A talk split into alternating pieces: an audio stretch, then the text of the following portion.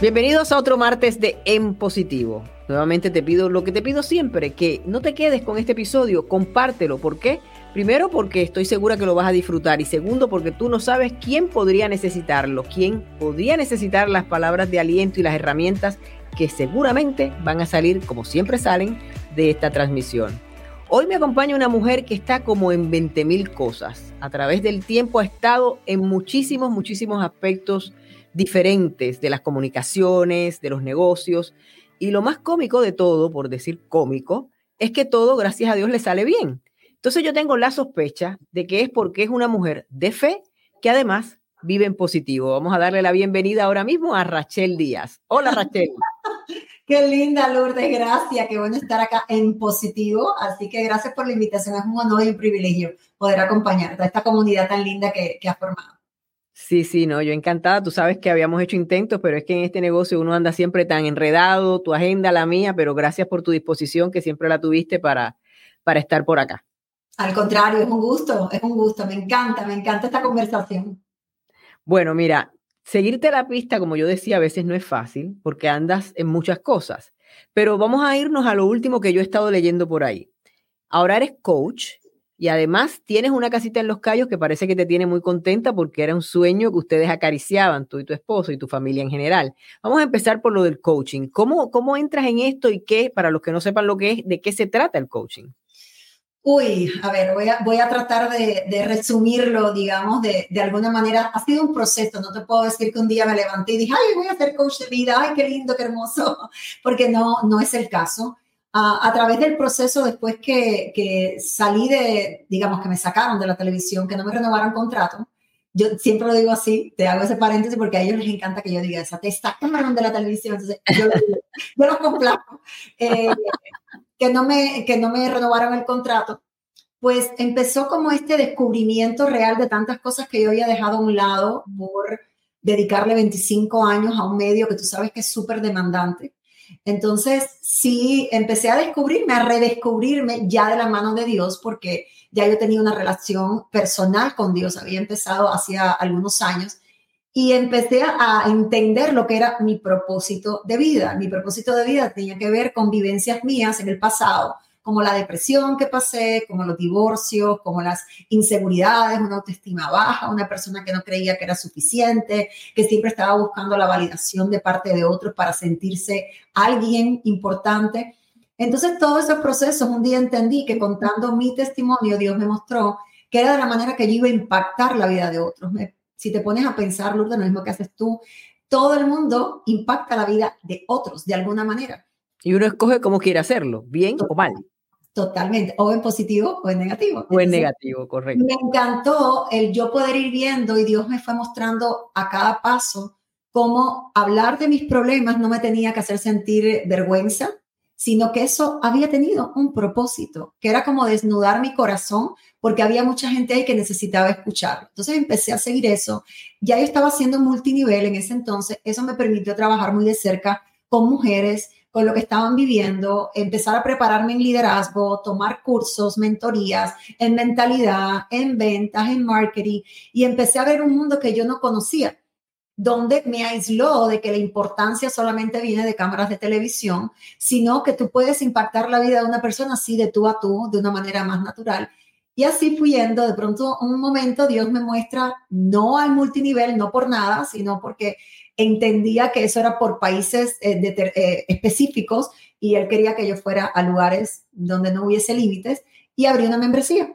Es una membresía que yo trabajo con mujeres directamente, se llaman de menos a más y a trabajo la, el crecimiento personal específicamente. Y así empezó, de una u otra empecé a hacer certificaciones, empecé a prepararme, ahora estoy haciendo un curso de psicología y poco a poco me he ido enamorando de, ese, eh, de esa entrega a ¿Qué puedo hacer por la gente que me vea, ¿Qué puedo, que me ve, qué puedo hacer por la gente que me escucha en el podcast, qué puedo hacer por la gente que lee una publicación mía, no hacer reels por hacer, no hacer historias por hacer, sino que todo tenga como un objetivo. Y así llegué, así de esa manera. Bueno, estamos hablando, lo que tú has dicho no es otra cosa que la definición de tener un propósito. Tú aparentemente encontraste tu propósito y sería una buena oportunidad, pero no me voy a olvidar de la casita de los callos, de eso vamos a hablar ahora.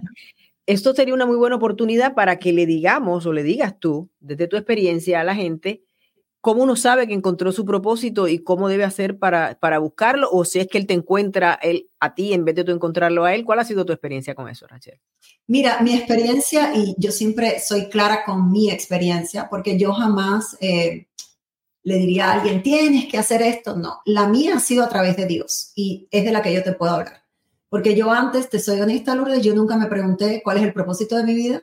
Yo solamente iba por la vida caminando y tratando de hacer lo mejor y hacer el bien con los valores que me habían inculcado en casa, pero no tenía una relación con Dios. En cuando encuentro la relación con Dios y empiezo a experimentar su amor inagotable, entonces es que empiezan a surgir todas estas palabras y preguntas y cuestionamientos de, bueno, hablan de propósito y cuál será el mío y solamente lo pude encontrar a través de mi relación con Dios. ¿Cómo uno hace una relación con Dios? Empecé a buscar más de Dios, empecé a congregarme, empecé a estudiar su palabra, empecé a escuchar alabanzas, empecé a preguntarme, a leer la, la, la Biblia y así poco a poco pues empiezas a identificar la voz de Dios y fuimos creados todos con un propósito muy marcado y específico y ninguno es doble. O sea, tu propósito no tiene que ver con el mío, aunque a lo mejor pueden alinearse y combinarse. Entonces, entendí que el mío tenía que ver con experiencias vividas del pasado que Dios lo permitió para que a través de eso yo pudiera también ayudar a otros, porque nunca Dios nos muestra algo que sea con egoísmo, para quedarte tú con ese bienestar. Siempre, siempre viene acompañado de un servicio a otros. Entonces así fue que yo lo encontré y es de lo que yo puedo hablar con respecto a encontrar el propósito. Sabes que has dicho hay muchas cosas sobre las que me gustaría ir. Eh, creo que hay que explicarle un poco a la gente tu historia. Tú eres cubana, obviamente vienes de un país que desde sus inicios, en términos de cuando llega la revolución, es todo lo opuesto. Eh, Dios está fuera del panorama, Dios no es parte del país, Dios no es parte de lo que te pasa, etc. Llegas acá a Estados Unidos, como has contado abiertamente eh, muchísimas veces, pasaste mucho trabajo, limpiaste casas, fuiste vendedora, fuiste poco a poco eh, hasta que llegas a la televisión porque te descubren incluso, o sea, que es algo que, te busca a ti en vez de tú buscar, buscarlo a él. Y de repente hablas de que tuviste una depresión, que es lo que en realidad, aparte de tu manicurista que te hablaba constantemente de Dios, te lleva a buscar de eso que tanto te hablaban y te conviertes en cristiana. Y te pregunto, número uno, ¿por qué tenías esa depresión? ¿A qué se debía? Y segundo, ¿por qué el giro de tú viniendo de un país que eso no es de lo que se habla? Tú decides dar ese giro en tu vida? Usualmente, eh, bueno, en mi caso personal, la depresión vino de un segundo divorcio. Ya era el segundo divorcio, no lo digo con orgullo para nada, siempre hago la aclaratoria, eh, pero ese fue como esa gota que derramó el vaso de decirme, realmente no estás bien, tú necesitas ayuda profesional. Caí en una depresión porque yo lo descifré como un fracaso, eh, y entendí o le creí la mentira al enemigo de que yo era la culpable y de que había algo mal conmigo. Y ah, te podría sorprender, Lourdes, de todas las mujeres que creen que hay algo mal con ellas, porque a lo mejor las cosas no les salen como están esperando. Y yo creí eso por mucho tiempo y empecé a creerme la mentira, empecé a aparentar que todo estaba bien, que yo lo tomaba como que algo normal y que iba a seguir por la vida y lo resolví diciendo voy a cerrar mi corazón, no me voy a enamorar de nuevo, el amor no es para mí, tengo unas muchas otras cosas como un buen trabajo, como una familia con salud, para que entonces empecé a dejar de aspirar a más y a ir por aquello que yo me merecía. Y eso me hizo caer en una gran depresión, en una gran desmotivación, hasta que llegué a la cama, que ya, y, fue por eso, porque dije, otro fracaso más, o ¿cómo? ¿Qué pasó? Algo estoy haciendo yo mal. Y ahí es donde definitivo digo, yo solo no puedo, porque yo sentí un vacío tan grande, tuve que ser medicada, fui, yo esto lo he contado antes, eh, medicada y, tratada por una especialista. Gloria a Dios salí de eso y, muy bien, gracias a Dios, pero todavía después de eso yo sentía vacío. Y es cuando llego a, convertirme en cristiana y entiendo, tienes toda la razón, en Cuba nos negaban ir a la iglesia, nada nos hablaban de Dios, eh, pero Dios nos encuentra. Realmente Dios está ahí para todos, y no importa dónde vivas, no importa lo que pases, Dios no condena, no importa los errores que hayas cometido, jamás, ¿sabes? la religiosidad le pone a la gente en la cabeza de que Dios elige favoritos, de que Dios elige y tú tienes que cumplir ciertos parámetros para Él tocar tu vida. Y eso no es así. Yo lo pensaba de esa manera en algún momento. Y dije, a mí, divorciada, dos hijos de diferentes padres, que, sin embargo, Dios me mostró una cara completamente... Que no eras merecedora de Dios. Total, totalmente totalmente, yo sé que hay mucha gente así. Y empecé a buscar, lo lindo es que yo fui poco a poco, yo fui a mi paso. Si hay una hija que ha sido rebelde en su relación con Dios, era yo. Porque yo fui poco a poco, yo no quería ni congregarme al inicio, decía, no, no, no, la iglesia me van a decir que no me puedo vestir así, que no puedo hacer así, no. Dios me fue mostrando su falta de condenación y de juicio hacia mí, sino más bien el amor que yo nunca había vivido y así empecé a conocerlo, empecé a conocerlo hasta que ya yo quería ir a, a, congregarme, hasta que yo las alabanzas la veía como que veía la gente levantando la mano decía, oh my God. Ya después que habían pasado meses, yo era la primera que cantaba como que a grito limpio las alabanzas. En realidad fuiste siguiendo tu corazón, es a lo que te refieres, ¿no? o sea, no dejaste que nadie te dijera lo que tenías que hacer, sino que según tú lo ibas sintiendo, ibas manejando tu em, paso al cristianismo, por llamarlo de alguna manera. Fíjate que he aprendido que el corazón es una de las cosas más traicioneras que hay. ¿Por qué? Porque está muchas veces envenenado de tus emociones, de lo que has vivido. De hecho, Dios lo primero que persigue y que trata es de sanar tu corazón. Fue lo primero que hizo conmigo. Eh, entonces, me gusta, lo que me gustaría refrasearlo es que me fui guiando a medida que Dios me fue mostrando y fui conociéndolo más, vi que era una mejor calidad de vida a la que yo había tenido. ¿Y a quién no le gusta vivir en paz? ¿A quién no le gusta sentirse suficiente? ¿A quién no le gusta sentirse amada? ¿A quién no le gusta sentirse que puedes amar a otros? ¿A quién no le gusta sentirse validada? A todos nos gusta. Todos realmente, todo ser humano quiere sentirse amado. Y yo empecé a sentir este verdadero amor y por lo tanto esa era la fuente que yo quería seguir visitando en vez de la soledad y el vacío que yo había visitado anteriormente y el que había vivido. Entonces fue eso, fue una prueba ah, la pasé, fue una prueba, ah, sí, Dios es bueno. Y seguía y seguía hasta que me enamoré por completo y empecé a decidir, yo quiero vivir para agradarle a Dios y quiero vivir para que otros también conozcan del amor verdadero de Dios. ¿En qué momento ya alejándonos por un momento de, esa parte de, tú entrando al cristianismo, etcétera, ¿en qué momento tú descubres o, lo supiste siempre que tenías como aptitudes de negocio Digo esto porque sé que después entraste, como tú dices, en un negocio multinivel. Yo te confieso que yo no sé mucho de eso, yo nunca he entendido qué es eso del multinivel, yo veo que la gente está metida en eso y que hace mucha plata, yo, yo no lo entiendo. Pero yo lo que sé es que, em, como todo en la vida, hay gente que entra y no le va tan bien y hay otra gente que le va bien, pero que sale, que fue tu, como tu caso, porque, digamos, quizás aprendiste un montón de técnicas ahí que te sirvieron para entonces entrar en, en lo que sería lo que tú veías como tu negocio. No sé si, si estoy correcta, ¿no? Pero la pregunta es, ¿tú tenías esa vena de negociante o eso fue una cosa que inesperada? Porque, de nuevo, si te seguimos en trayectoria, tú eras una presentadora exitosa de televisión. Y bueno, antes fuiste bailadora de flamenco. No, no, como que no veo la parte esa del negocio y no sé cómo llegó a tu vida. Yo sé, la verdad es cosas de Dios, Dios es algo serio, Dios las cosas que nos hace. Yo de hecho empiezo en multinivel, Lourdes, porque ya yo me venía sintiendo estancada en la televisión. Eh, sentía, yo estuve 13 años en un programa en la mañana, me levantaba temprano y sentía como que me sentía cómoda. Esto, a mí me gustan los retos, amo los retos, amo no saber nada. O sea, como, como dice... Eh, como dice un, mentor que he tomado mentoría, me dice, conviértete no en sábelo todo, sino en estudialo todo. Esto de sábelo todo, ya cuando yo me siento cómoda, es porque siento que estoy dejando de crecer. O sea, no estoy creciendo, sí estoy cómoda. Y ya yo ahí estaba. Sabes que, perdona que te interrumpa, es que, no quiero que se me olvide. Tú sabes que una de tus mentoras, porque yo sé que lo es y la quieres mucho y ella te quiere mucho a ti, ha sido la única persona que yo he tenido dos veces en, positivo, Margarita Pasos. Margarita Pasos, sabía que era Margarita, la amo. Tú sabes que ella es espectacular.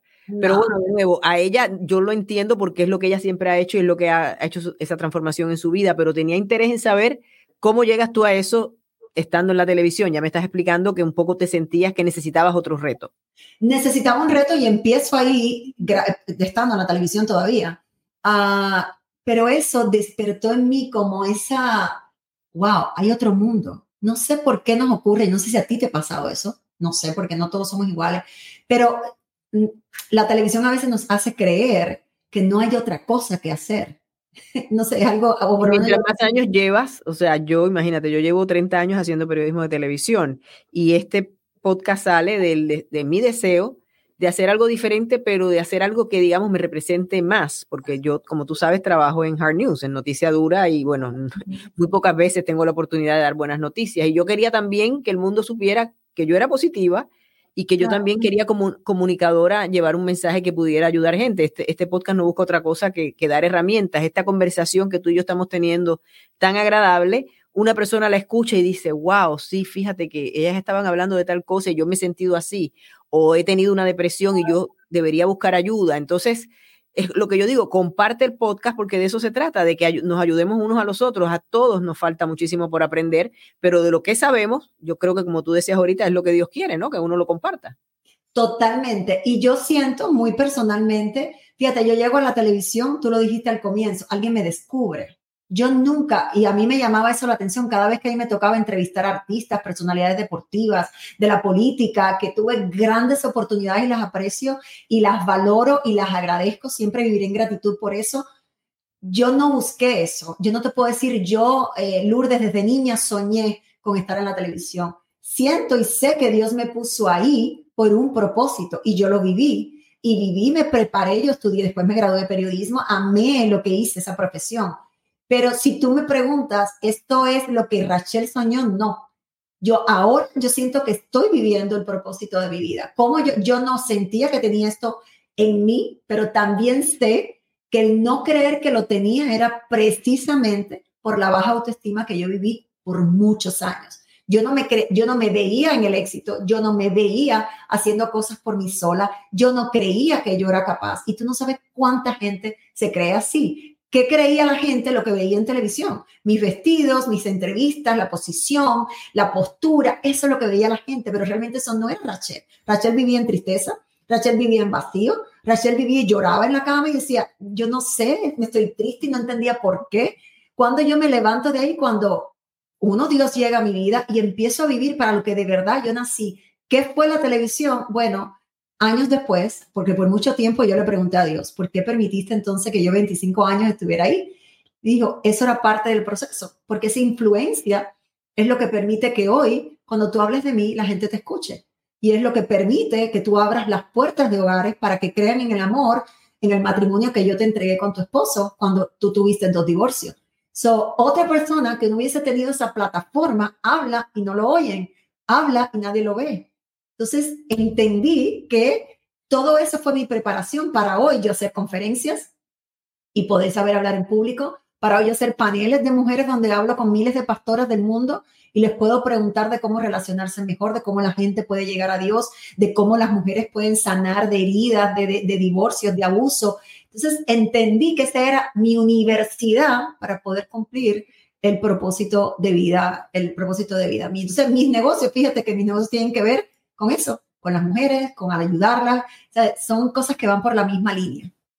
Pero sabes que eh, ya lo has dicho en más de una ocasión y cada vez que lo dices a mí como que me, y probablemente los que nos están viendo en YouTube, escuchando en todas las plataformas de audio que gracias a Dios estamos, están haciéndose la misma pregunta. Pero ¿cómo esa mujer tan bella puede haber tenido la autoestima baja? ¿Cómo ella va a pensar que no era merecedora de algo? Porque bueno, no te lo tengo que decir porque tú tienes espejo, tú sabes que eres una mujer linda y además talentosa, o sea, hacías muy bien tu trabajo. Entonces la gente puede preguntarse, ah, caramba, yo tengo falta de autoestima porque pues no soy tan bonita o no he podido tener la forma de llegar a la universidad o no he tenido suerte en el amor, pero hay muchas maneras de poderse sentir que uno no está al nivel que debería estar y por lo que veo no tiene que ver la belleza en nada de esto, ¿no? Nada, acabas de decir todas las claves de una identidad en el lugar equivocado. Y todas esas las tenía yo. yo creía que a mí me definía vivir, soy una mujer que viví infidelidades en muchas ocasiones y las infidelidades te empiezan a hacer sentir, van como haciéndole una rayita a tu autoestima, a tu amor propio, a quién tú eres, a tu valor verdadero. Y yo ponía mi identidad por esas cosas vividas, vividas, perdón, en el trabajo que tenía, en el dinero que ganaba, en los logros profesionales en todo lo que eh, alcanzaba. ¿Pero por qué? Porque mi identidad estaba en una fuente incorrecta. Y eso le pasa a mucha gente, Lourdes. Es impresionante todos los días las, mujeres creen que a ellas las define un divorcio, que a ellas las define un abuso, que a ellas las define eh, una separación, que a ellas las define un despido del trabajo, que a ellas las define que no le dieron un aumento de trabajo o el, de dinero o el no poder tener una empresa propia. Y esa no es la identidad tuya. ¿Por qué? Si tu identidad tú la pones en la fuente correcta, que en este caso es que somos lo que Dios dice que somos, somos criaturas nuevas que Él nos ha creado con un propósito específico y para vivir su voluntad, pues entonces tú quitas el foco de todo lo material, de todo lo externo, que al final se va, que desaparece y que no tiene nada que ver con el propósito que Dios marcó para ti. Entonces eso pierde valor, lo material, lo de afuera, pero yo no vivía de esa manera. Cuando yo empiezo a conocer esa nueva manera de vivir y de llevar el desempeño mío en mi vida profesional, con mis hijos, con mi esposo, con mis amigos, con mis padres, con todo, empiezo a perdonar, empiezo a sanar, entonces todo eso pierde validez y ya yo empiezo a entender para qué nació Rachel, cuánto vale y que no tiene nada que ver con todo eso externo, pero la sociedad y hoy en día más las redes sociales nos hace creer que sí, cuando le dicen a una mujer exitosa porque ganó 7 millones de dólares y a ti te dicen eres una fracasada porque trabajas a lo mejor en otro lugar. Es la misma sociedad, es la misma eh, lo, externo lo que te empieza a hacer eh, pensar eso. Entonces era una combinación entre lo vivido más toda la identidad en el lugar equivocado. Y poco a poco fuiste encontrando tu lugar. Pero antes de que sigamos hablando sobre ese desarrollo y sobre muchas otras cosas que quiero hablar contigo, no quiero, no quiero, porque yo conozco a mi gente y después dicen, oye, hablaste de una cosa de una casita en los callos y no lo dejaste ahí. Lo que pasa es que te he estado viendo muy feliz en estos días y, vi el proceso porque lo pusiste en redes cuando por fin llegas a la casa, cuando la estás amueblando. Cuéntanos, tenías un sueño para los que, porque tú sabes que lo bueno del podcasting es que llegamos a todas partes y puede haber una persona en Italia ahora mismo que dice que son los Cayos de la Florida. Bueno, los Cayos de la Florida son, esto es, el final, final, final de Estados Unidos. Ya después de eso caemos en Cuba. y, y, es un lugar pues paradisiaco, ¿no? Que mucha gente pues le gusta ir como los lugares de playa bonitos. Y tú tenías ese sueño. Me imagino que siendo isleña, a todas de alguna manera el mar pues tiene una influencia sobre nosotros, ¿no?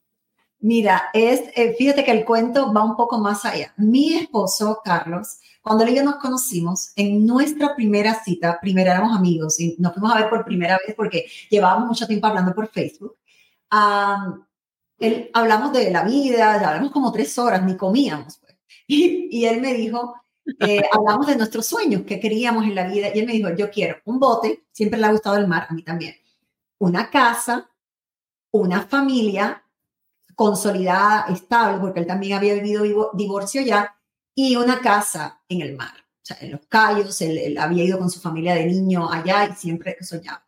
Y le dije, wow, dije que me llamó la atención, dije, todos esos sueños son muy similares a los míos, porque me encantaría, yo amo el mar, todo.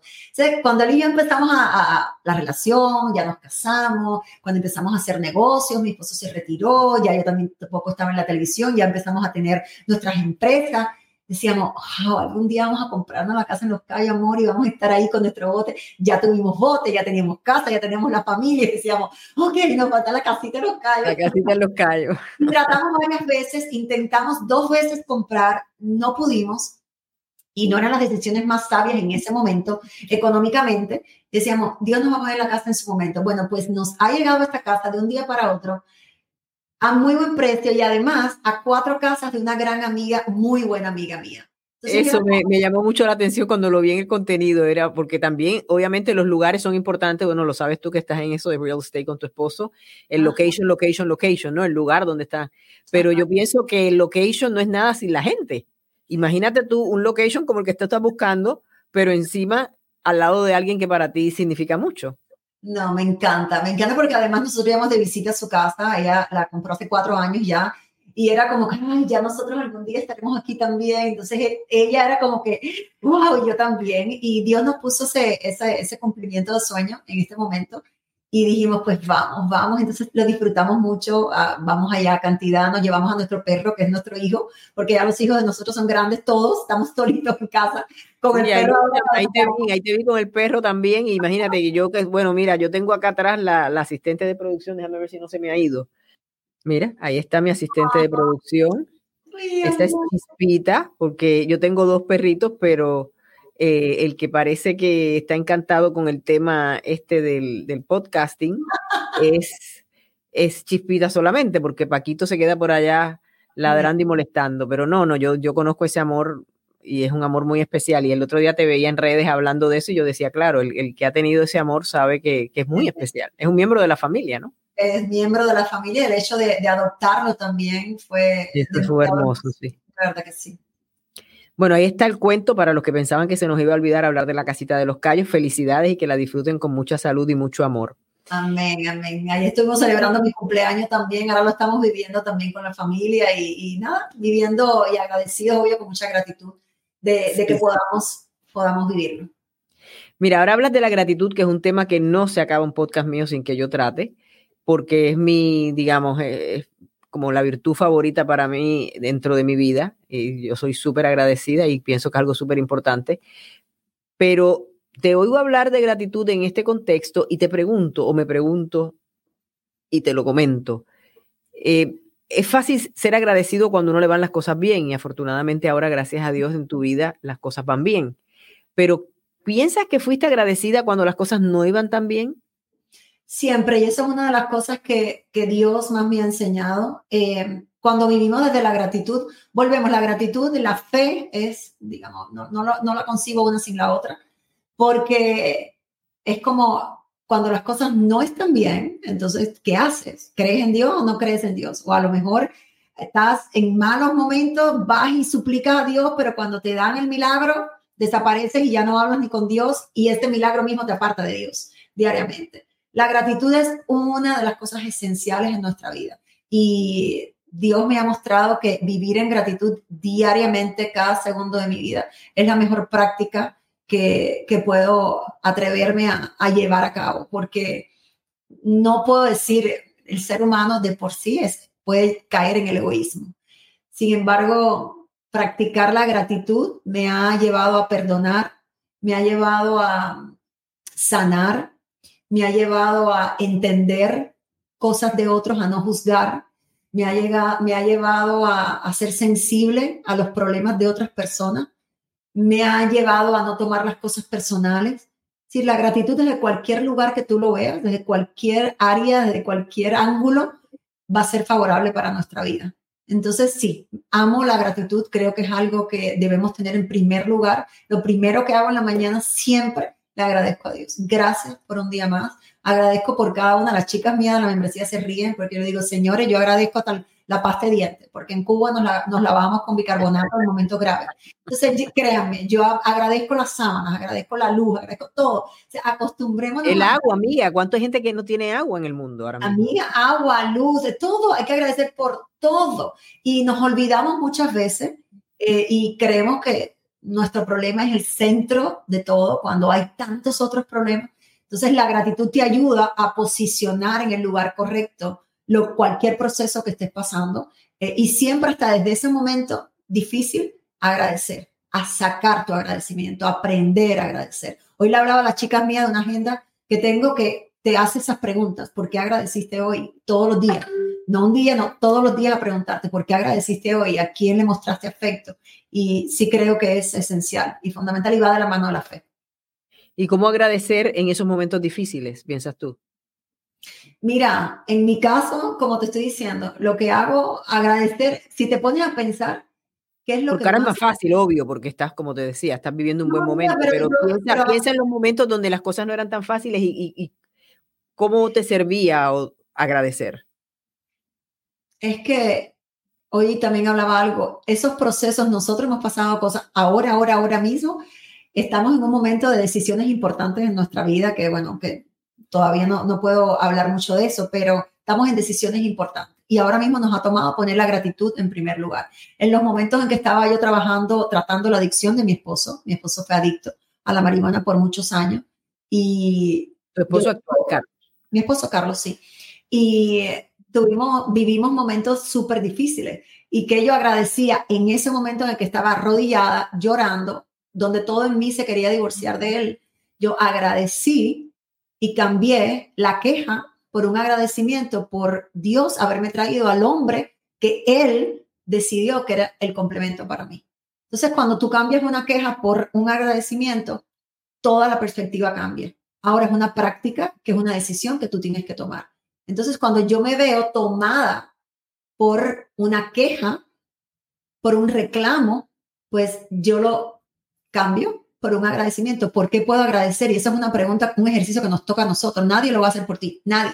Te toca a ti preguntarte, ok, ahora me estaba quejando hace un segundo. ¿Por qué puedo agradecer ahora mismo? Ok, a lo mejor puedes agradecer porque estás montada en un carro. A lo mejor puedes agradecer porque puedes llamar a tu mamá y está viva. A lo mejor puedes agradecer porque tienes dos hijos, tres hijos, cuatro hijos. A lo mejor puedes agradecer porque tienes ropa puesta. Hay algo por lo que tú puedes agradecer. Entonces, lo que tienes que hacer es cambiar la queja, el reclamo por el agradecimiento. Y en esos momentos, eso fue lo que me ayudó. En momentos como ese, en momentos en los que a lo mejor hemos vivido cosas difíciles con nuestros hijos, agradecer que los tengo. Esto es temporal el agradecimiento puede ser eterno si tú de verdad lo practicas.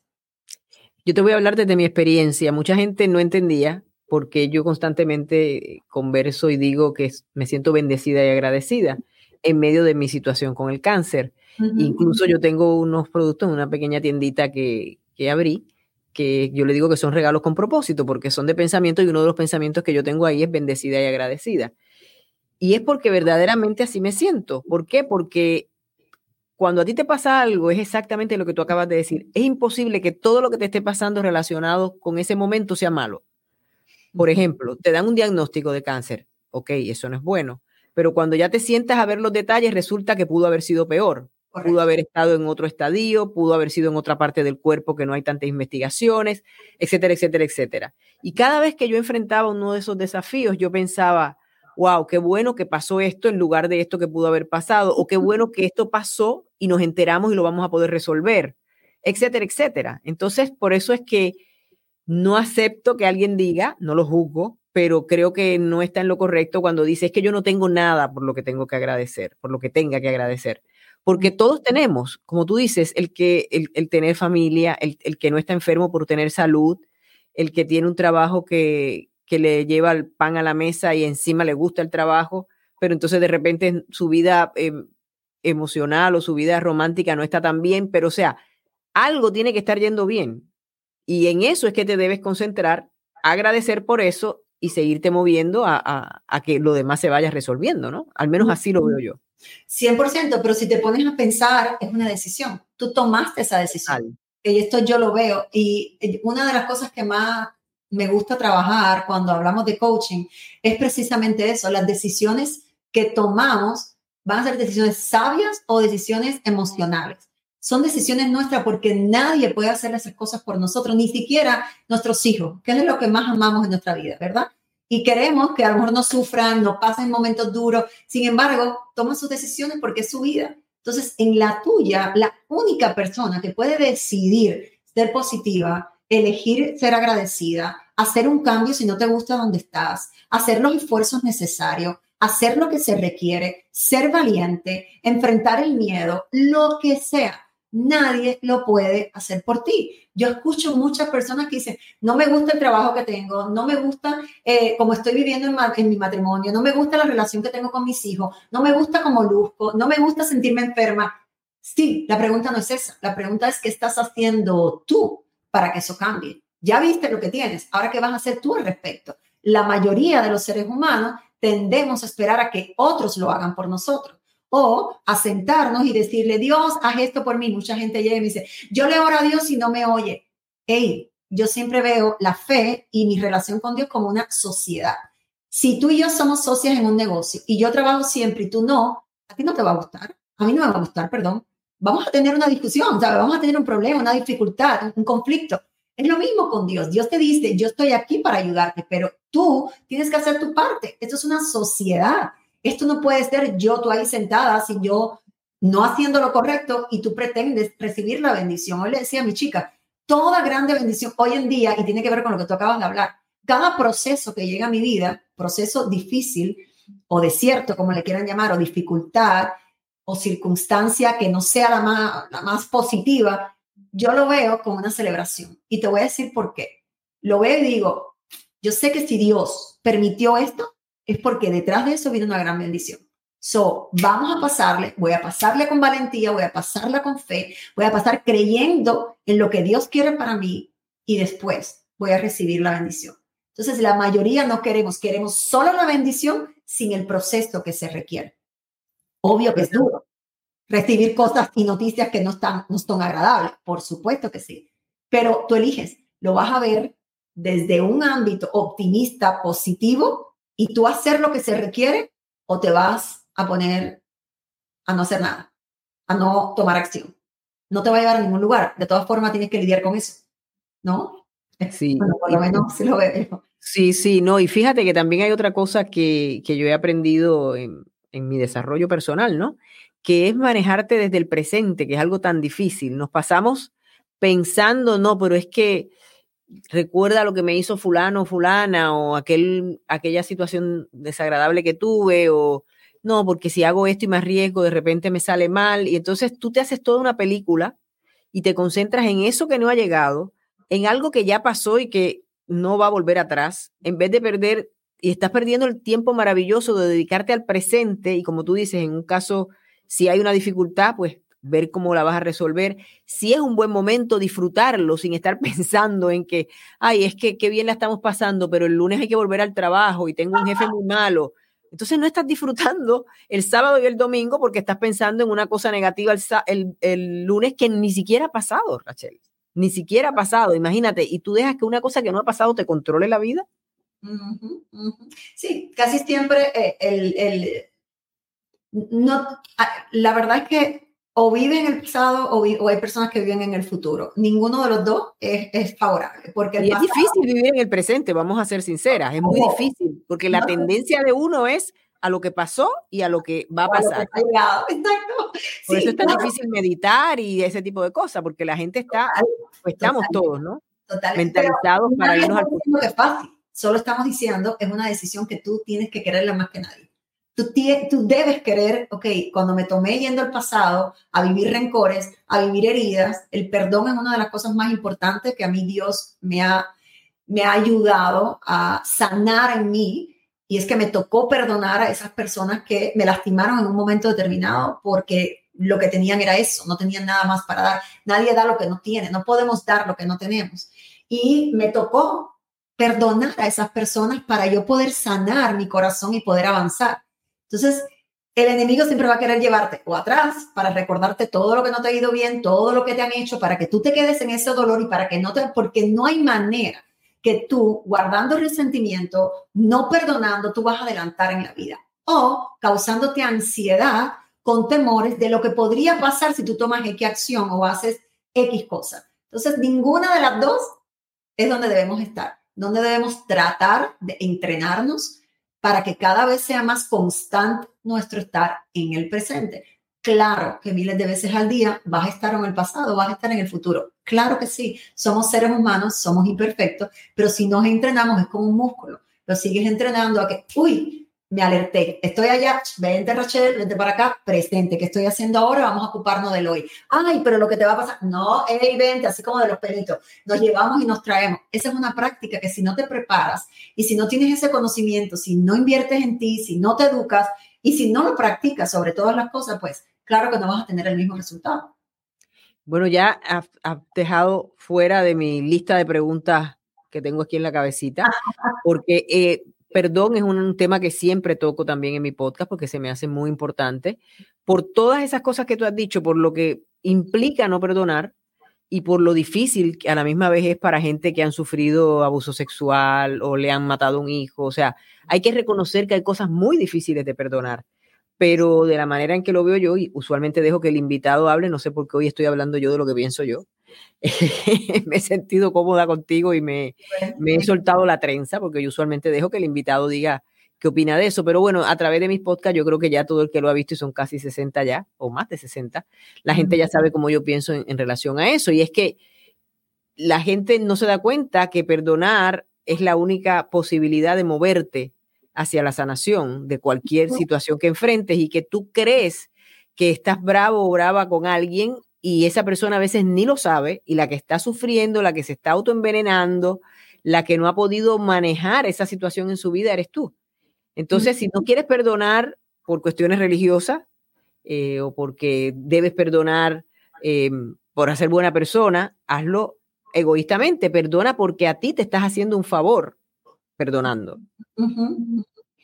Fíjate que algo a lo mejor los va a ayudar a, toda la comunidad linda que tú tienes. Esto yo se lo digo mucho y lo he repetido muchas veces porque eh, fue una de las yo viví el perdón, como te estaba comentando, porque Dios me lo mostró, pero esto a lo mejor a alguien, porque yo entiendo lo que tú dices, imagínate, alguien que le mataron el hijo, un Sí, sí, hay cosas fuertes, no podemos cerrarnos a la... Yo lo entiendo, yo lo entiendo. Pero Joyce Meyer, que es una gran pastora que amo y me, me, ha administrado muchas veces y muchos momentos en mi vida, ella dice algo sobre el perdón y me ayudó a mí como que, wow, esto le puede ayudar a alguien que yo le pueda explicar de esta manera.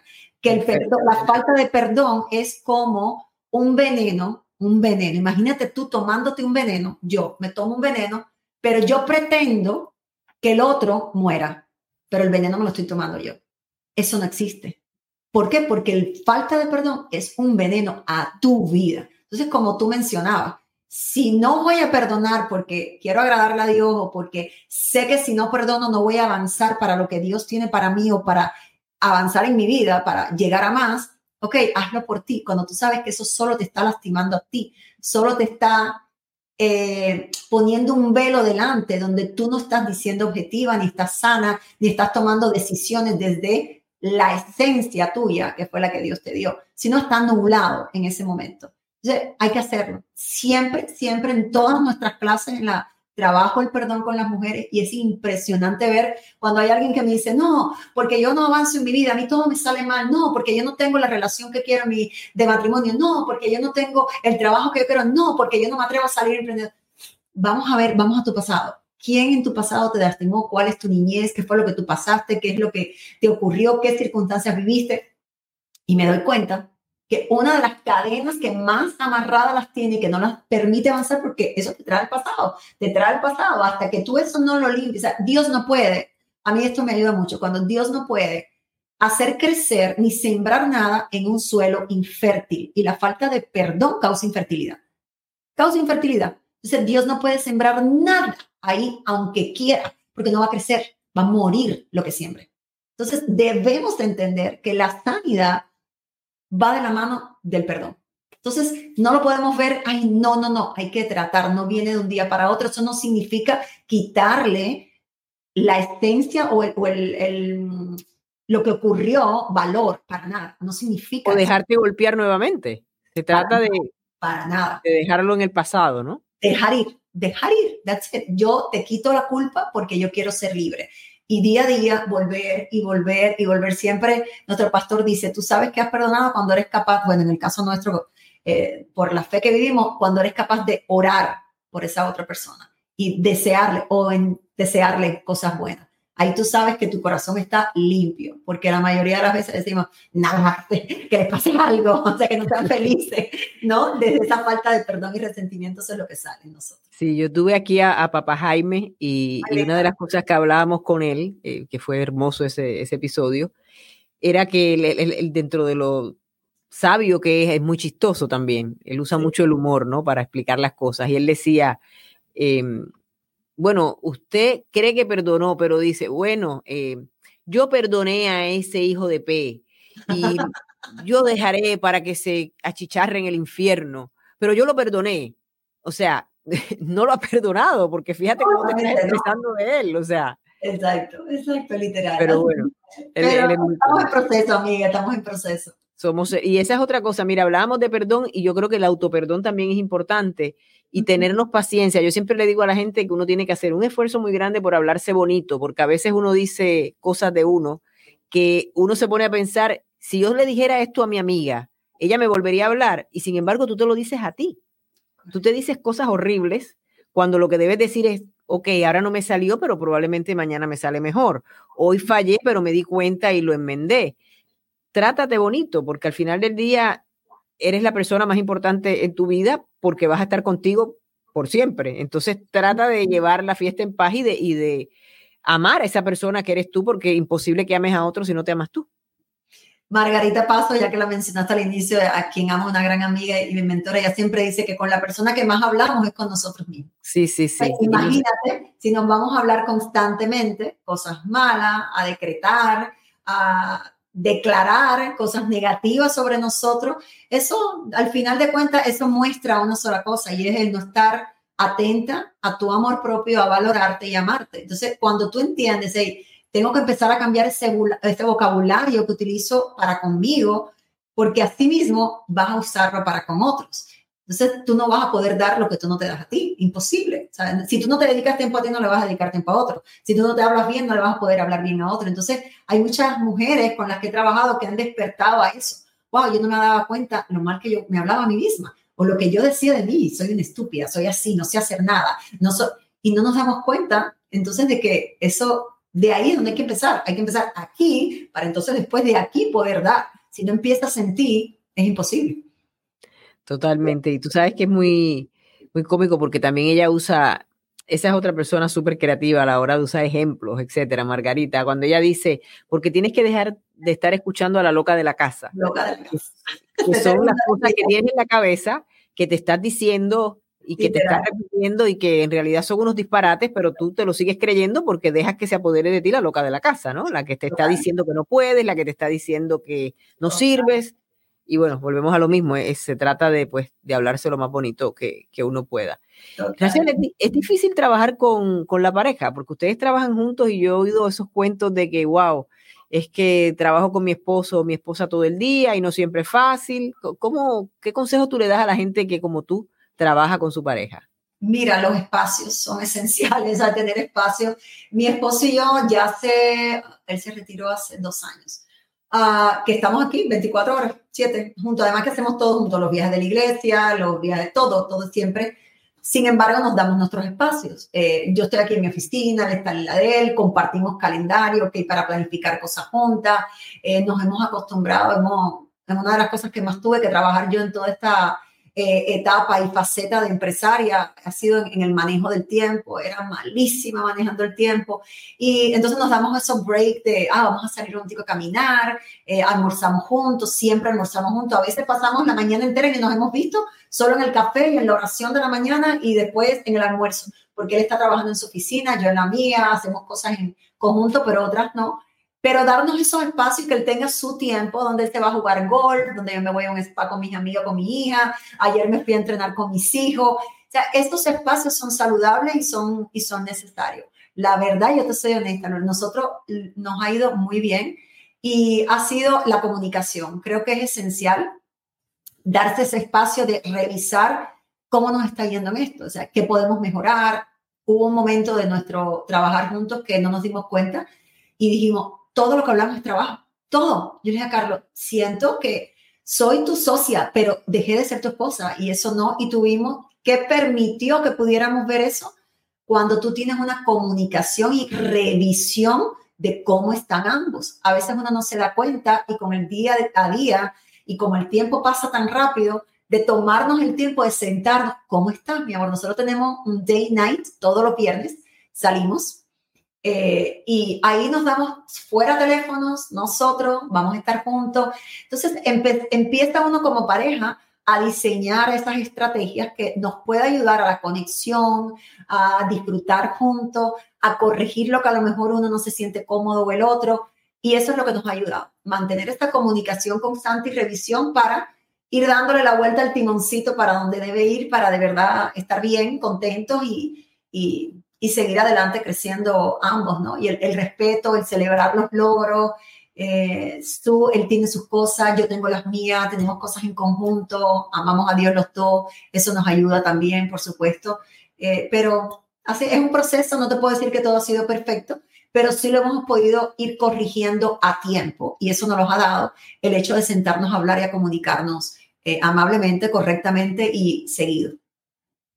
Bueno, mil gracias, Rachel, por tantos consejos, eh, por abrirte, abrir tu corazón y darnos todos esos consejos de vida y esas herramientas que es lo que busco yo en este podcast. Me gustaría que para cerrar nos dieras algo que, podrías considerar como un mantra en tu vida, algo que a ti te sirve, que te ha servido y que quisieras compartir con los demás. Yo entiendo lo, de tu amor a Dios y tu, y tu entrada al cristianismo, pero en general, algo en general que tú entiendas que si la persona va por ahí, está yendo hacia, hacia un buen camino y hacia el territorio adecuado.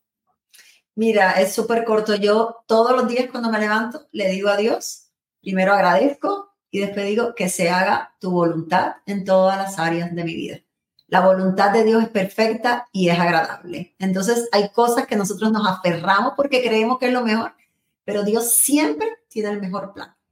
Entonces para mí yo no encuentro otra forma, yo a Dios le entrego todo plan yo era una de las que negociaba con Dios. Ok, sí, yo te entrego la parte mía del matrimonio, pero no, la economía no. No, porque yo tengo el control. No, yo no te entrego esto y negociaba todo el tiempo. Hasta que entendí, hay una alabanza que a mí me encanta, se llama Suelto.